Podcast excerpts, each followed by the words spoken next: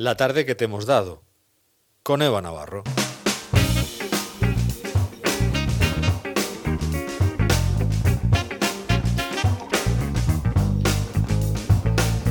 La tarde que les hemos dado no ha terminado, no ha terminado. No, no, no. Todavía queda lo mejor. Eva Navarro, cuéntanos. Buenas tardes. Si no han tenido bastante nuestros oyentes durante estas tres horas, ahora les vamos a dar una batería de, sonidos. Venga, cuéntanos. Para quien no se quiera escucharlo a tres horas, bueno, que se escuchen diez minutitos y ya está. Pues abríamos la tarde con Pascual Salvador, el diputado de Vox en la Asamblea Regional de Murcia, que nos anunciaba que este viernes a las 11 se reúne en esa ronda de contactos que está haciendo el presidente de la región, Fernando López Miras, y sus principales propuestas van a ser escuchar, asistir y ayudar, pero sí que expresaba su contradicción a la ley del Mar Menor que se aprobó el año mm, pasado, que en su opinión se aprobó mm, rápido y pronto y que no es una ley de consenso.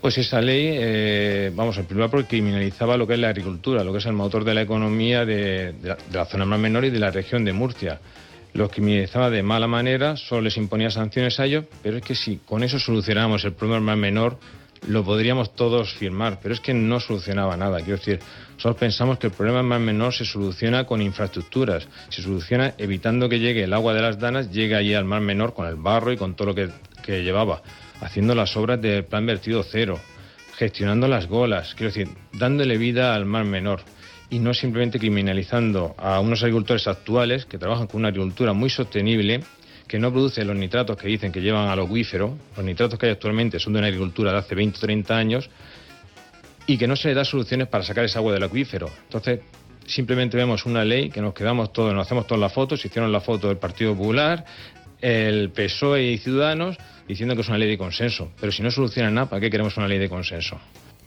En esta línea ha expresado su preocupación por la agricultura y un tema que hemos dejado de lado el último mes, pero a principios de verano hablábamos de la regulación de la agricultura a raíz de ese caso de muerte en fallecimiento en Lorca de un jornalero que murió por un, un golpe de calor que lo dejaron abandonado en la puerta del centro de salud.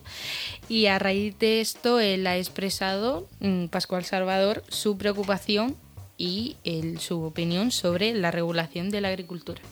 Correcto, un empresario pirata, que puede haber como en todas las profesiones, en cualquier industria puede haber algún empresario pirata, pero eso no es la norma. Es decir, el que contrata a un inmigrante ilegal es un empresario pirata. La gran mayoría de las empresas que todos vemos los almacenes hortofrícolas son trabajadores con su seguridad social y cobrando sus salarios perfectamente y con su, sus horas, sus ocho horas, más luego si hay que pagar las horas extras se pagan son, son cumpliendo totalmente la, la, legislación. Por supuesto que puede haber un pirata, pero es que no se puede juzgar por unos piratas que son nada entre todo lo que mueve aquí la agricultura, no se puede juzgar a todo el sector. Que aseguro que esos piratas tienen que estar en todos los sectores, porque eso va con la condición humana. Esas son sus palabras en la entrevista Café Frappé. Recordamos que estamos entrevistando durante toda la semana a los diferentes portavoces de los grupos parlamentarios de la Asamblea Regional. El lunes fue el turno de Joaquín Segado del Partido Popular, el martes fue el turno de Juan José Molina de Ciudadanos, hoy de Pascual Salvador de Vox, mañana estará aquí Diego Conesa del Partido Socialista.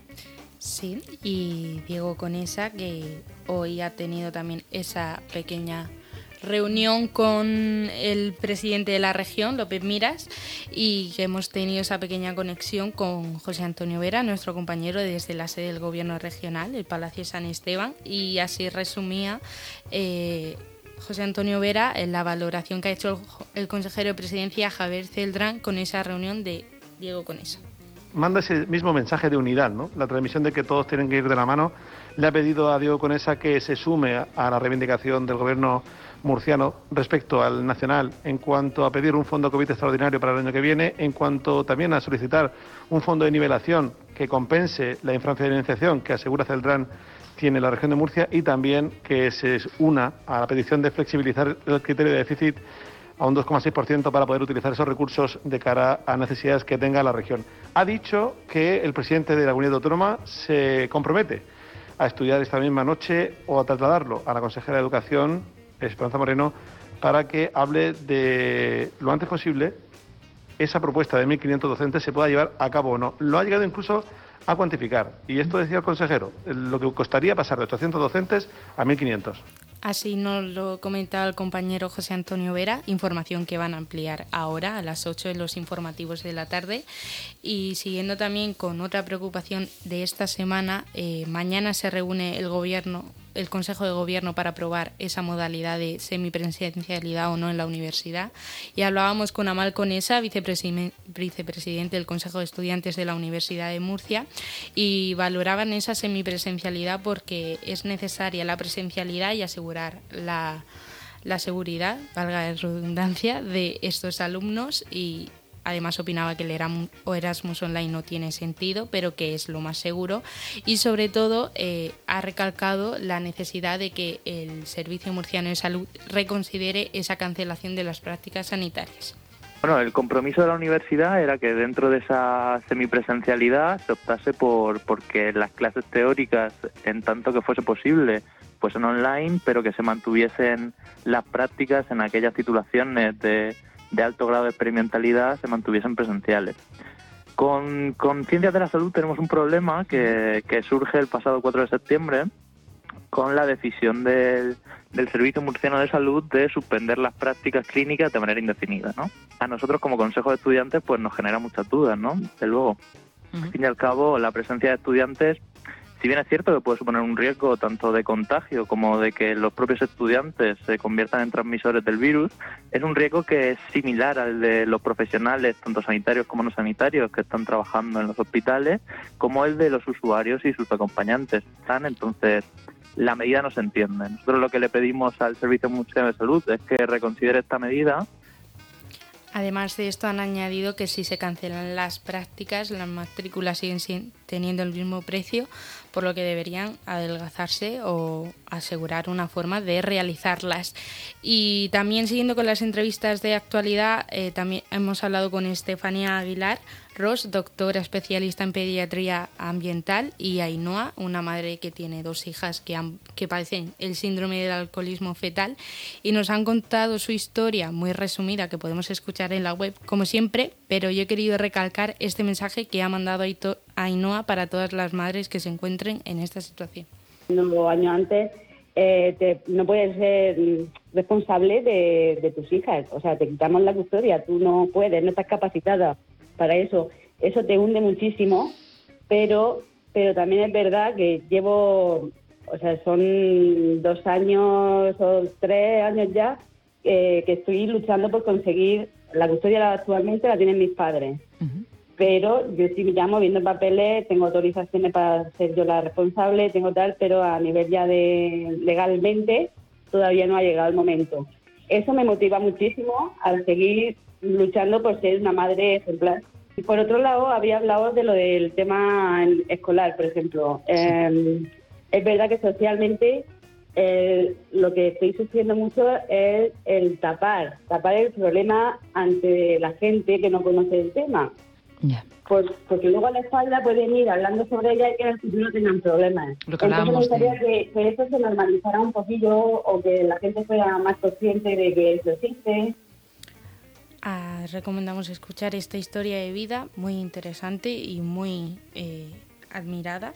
Y también ha estado hoy en nuestra postal sonora Jaime Zaragoza, que ha entrevistado al ilustrador Pedro Hurtado, dibujante de primer nivel y aguileño, y además con sus ilustraciones cuenta la historia de la región, que ha hecho 20 mm, ilustraciones de municipios de toda España contando su historia. Y Además, sus publicaciones se han utilizado para enseñar la historia de estos municipios en colegios. Muy bien. Y pasando de a otra cultura, como hacemos todas las tardes, eh, hoy hemos tenido literatura, sobre todo con Jerónimo Tristante, y nos ha recomendado tres libros. Uno de ellos, Patria, Fernando Arramburu, que este mes estrena a serie. Yo he sacado un trocito del tráiler para que se escuche así. ¿Lo, escuchamos ya? Así, un poquito de fondo, porque no nos da tiempo a ponerlo del todo. Sí. Y las aventuras de Sherlock Holmes, además de Azul Conan Doyle, Los Lobos de Praga de Benjamin Black, pero sobre todo yo mm, recomiendo el libro de Patria y la serie porque es un tema muy polémico que se ha conseguido tratar de una forma muy interesante. Y además también hemos hablado de artes escénicas con Juan Pablo Soler Fuster, el director del Teatro Circo y del Teatro Romea, que nos ha explicado las maravillas y los misterios del teatro de la calle, Sí. eh, que es un otro gran olvidado que tanto nos gusta en esa sección. Y que vamos a tener la oportunidad la semana que viene, quizá, de que él nos haga de corresponsal. Y nos avanzaba también un poco la programación del teatro circo que tiene que ver con los destacados del premio Max, entre Max otras Teatro. muchas cosas. Sí, que estarán aquí. Y ya por último, hace un rato terminábamos de hablar con Juanma Zaragoza de esa cancelación de la fa- fabricación de la vacuna en Oxford, que como siempre Juanma nos deja una frase de que no podemos esperar que la ciencia nos dé soluciones rápidas y que no se equivoque. Exactamente. O sea, paciencia con la ciencia. Paciencia con la ciencia. Eva Navarro, muchísimas gracias. Nosotros nos encontramos mañana aquí en Te doy la tarde a las 5. Ahora es el turno del informativo de las 8 con Paco Martínez.